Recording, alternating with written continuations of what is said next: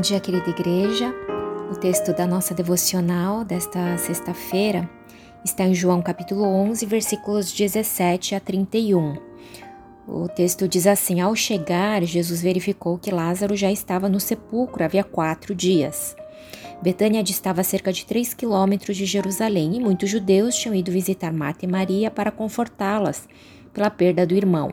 Quando Marta ouviu que Jesus estava chegando, foi encontrá-lo, mas Maria ficou em casa.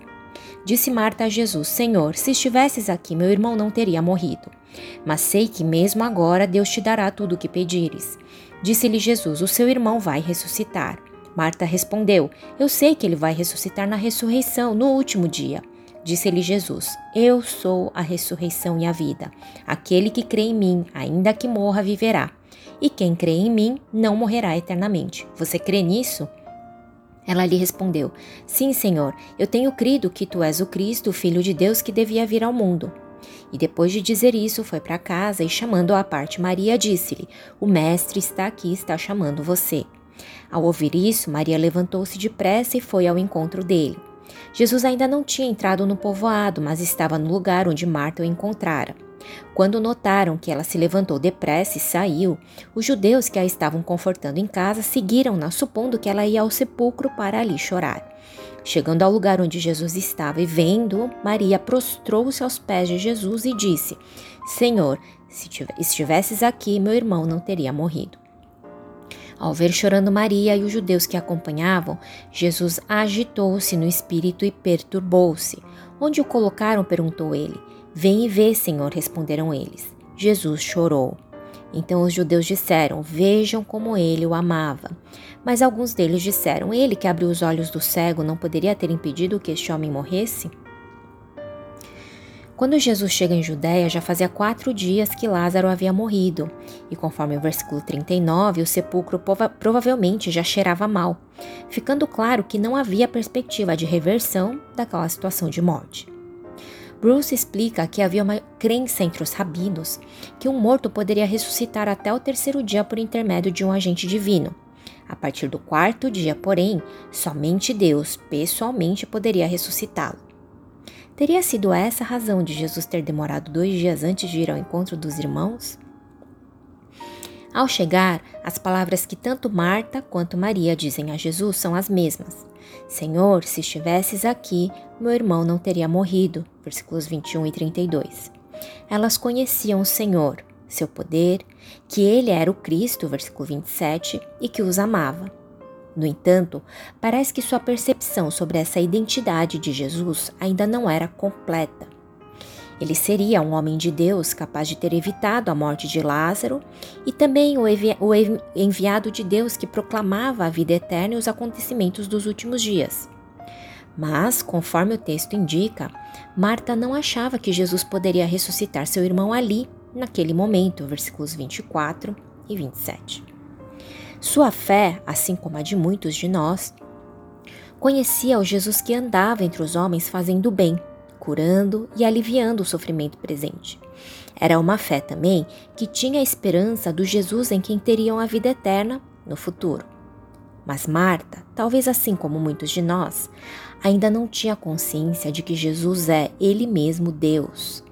Que Ele estava no mundo não apenas para aliviar nosso sofrimento ou para nos anunciar o futuro, mas que Jesus é Ele mesmo a ressurreição e a vida, versículos 25 e 26.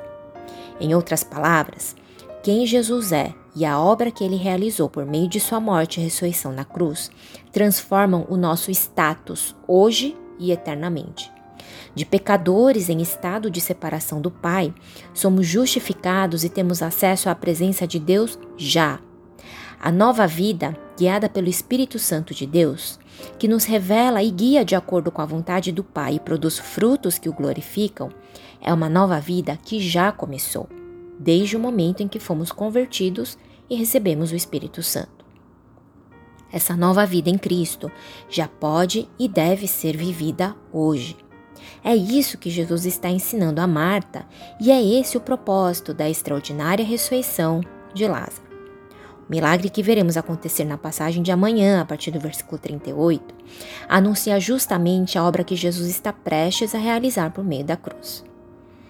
O poder e os efeitos da obra da cruz superam a mera expectativa de uma vida sem sofrimento. Aliás, o amor de Jesus pelos irmãos e sua amizade não os poupou do grande sofrimento pela perda de Lázaro. Da mesma forma, o poder e os efeitos da obra da cruz não estão condicionados ao tempo do fim. O poder e os efeitos da cruz podem e devem ser vividos hoje. Hoje, nosso relacionamento com Deus está restaurado e, portanto, temos o privilégio e a responsabilidade de viver em Sua presença. Hoje somos nova criatura e, portanto, podemos e devemos ser guiados pelo Espírito e não mais pela carne. Hoje participamos do prelúdio da adoração eterna ao Cordeiro, que, formou, que, foi, que foi morto, mas está vivo. Hoje conhecemos, buscamos e imitamos aquele que é a ressurreição e a vida, e por isso não tememos o sofrimento presente e nem mesmo a morte física, pois nele, ainda que morramos, viveremos, e se nele crermos, não morreremos eternamente. Por fim, vale ressaltar um aspecto muito especial que o texto de hoje nos apresenta: a compaixão, empatia e amor de Jesus. Ele não é apenas o Deus que tem poder sobre a morte, que venceu ele mesmo a morte, que dá vida a quem morre. Jesus é aquele que está presente conosco, perto, que sente nossa dor, que chora conosco. Ele também lamenta os sofrimentos e a corrupção que o pecado causou à humanidade.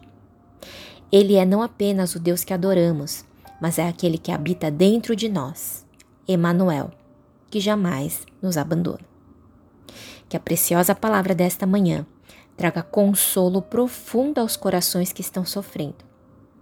Encha de esperança as vidas turbulentas e desafie novamente os discípulos de Cristo a uma vida que esteja dando frutos.